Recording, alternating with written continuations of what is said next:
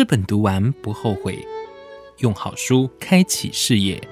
智由读书日。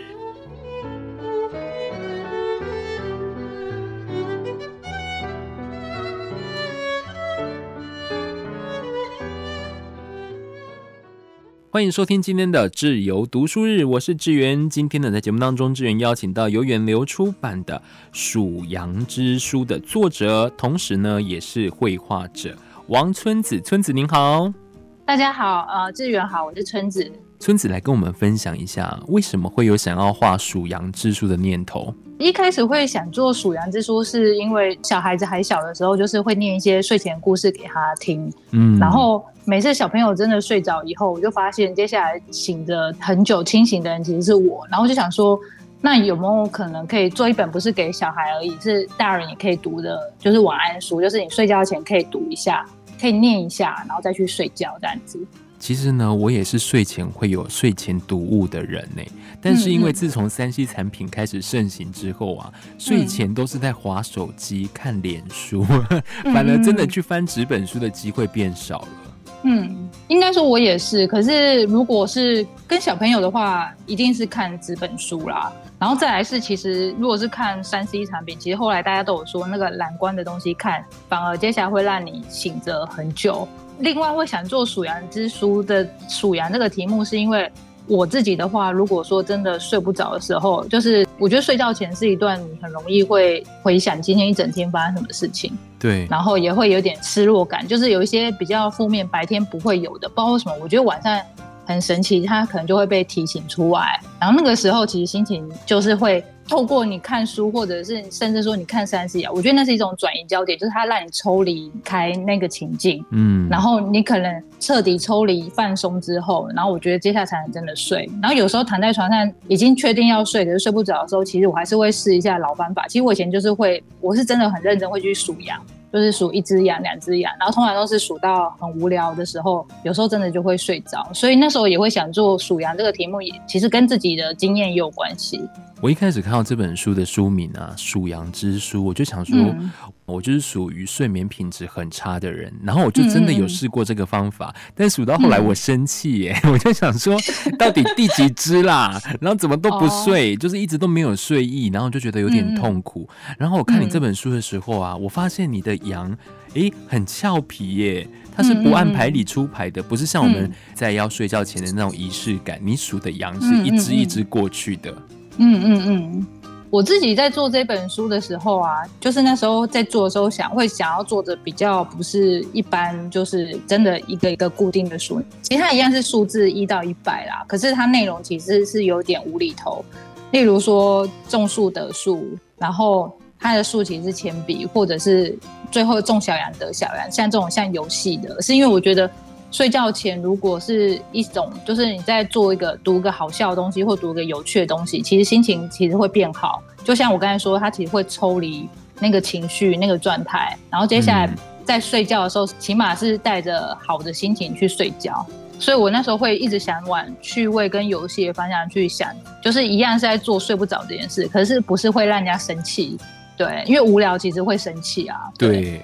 嗯，所以在里面看的时候啊，我就发现，哎、欸，还有叫你喝热牛奶，然后还有跑来跑去被大野狼追，嗯、我就发现这本书其实蛮有趣的。所以它真的不完全只是 for 小朋友、欸，哎，大人也可以看的晚安书。对，我觉得他其实，在读的时候，就是他有一些我自己在做的时候都觉得，因为我是边写边画，然后画一画，在一些修正，在写，我自己在做的时候都觉得很像在做一种文字或画面的游戏。然后我觉得大人读起来应该也会觉得还蛮有趣的，就是一样要数羊好了，就是起码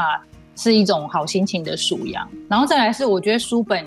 有一个好处是它是可以反复看、重复看的东西。然后有时候它就是一种仪式感啊，我觉得。对啊，而且我看到你数到第七十四、七十五只羊的时候，还有收到立刻救援，嗯、然后七十六只羊要去打蛋，我就觉得哇，这些羊好忙哦。那你一开始的时候，为什么想要来设计这样子一个有童趣，或者是说很具有童真的一种书籍呢？是因为你自己本身也是具有童心的人吗？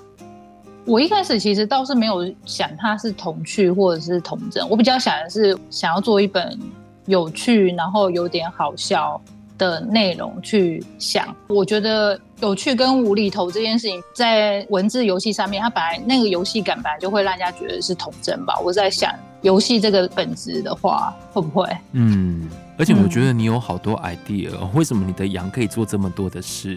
因为这本书其实做蛮久，它从二零一七，应该是从二零一七开始画到二零二三年，所以他其实花了很多时间在修正跟想，所以他可以做很多事，是因为他花了很长的时间边画边想。哦，所以你这些养都是来自于你生活的灵感吗？这一本我本来就是想要做这些羊，它就是你睡不着的时候，我们不是有时候睡不着会感觉到听到周遭很多细微声音都变得被放大了，很清楚了。嗯、像我自己有时候会躺在床上会去想，就是因为睡不着就会去想那个声音是什么，那个声音源头到底是什么，就是开始我会想东想西。所以它里面的所有东西基本上就是你会听到很多不同的声音，好像在背景出现。那它们到底发生什么事情，变成故事？里面的所有的物件，还有那些羊小羊互动的东西，基本上都是跟生活周遭的物品有关系。所以你在创作的过程当中啊，你觉得这些灵感来自于哪里？来自于你的日常吗？还是说跟小朋友的互动？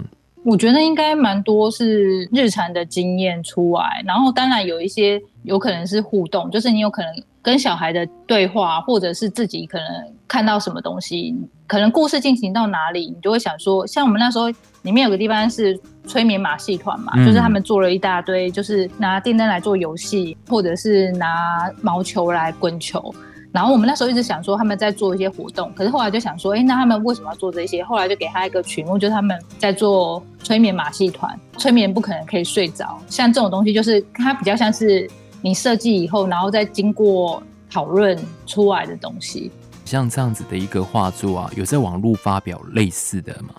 你说之前吗？没有哎、欸啊，因为对，因为我觉得这个先网络发表，这可能是那个后来大家有时候会有这个。就是先发表。我的话，我好像还是会先做。然后我说的讨论其实是跟编辑讨论，对、嗯，因为这本其实它是从二零一七到现在，所以我们其实中间一直有陆陆续续，就是我可能稿子好了，我会寄给编辑，然后编辑会跟我讨论，然后我们再做修正，然后再把它丢回来。然后有些地方可能他有一些问题，他会提出来，然后我有去想说为什么？因为他毕竟他很无厘头，无厘头其实反而有时候。你要去让故事顺，也是还蛮重要的。就算无厘头，他基本上还是要让人家可以阅读起来像好笑或游戏。如果真的整个太跳跃的时候，反而读者会抓不到那个点。就是即便无厘头，他还是需要有一个逻辑在哦。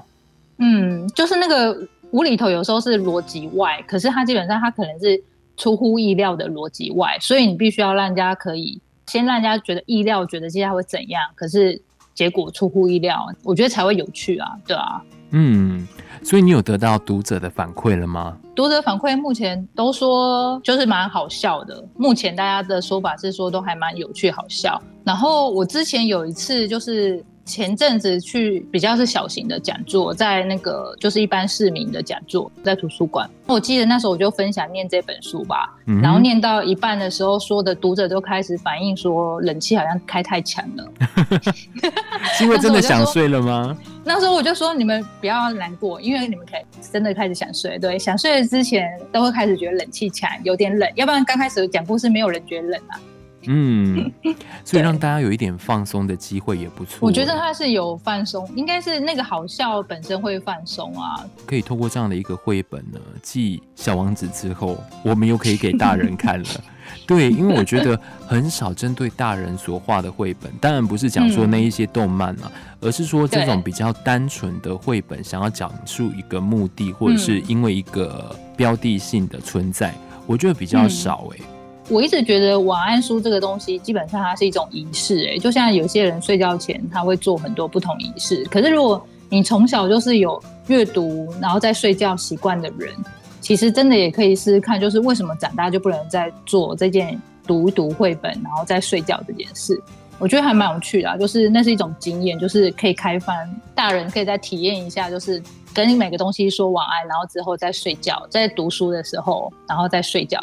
我觉得可以增加一点不一样的仪式感，因为像有些人不是会点香氛吗？嗯、或者是水养机啊、嗯嗯嗯。可是除了这个以外啊，我们是不是可以看一篇文章，我们可不可以读一本小说，或者是读一个绘本？小说可能有点太长了啦，我们可以看点散文，让自己稍微放松一下。或许我真的觉得，我们都在压力当中，如果可以得到很好的释放啊，我们真的会睡得比较好诶。对，而且阅读这件事，如果他是你说阅读小说，或者是别人的经验的散文，或者甚至是绘本，他基本上他。那时候就觉得他其实很像是你进到别人的梦里面一样，就是他是抽离你现在这个现实，跟你现在所在面对的所有东西，到别人的故事里面，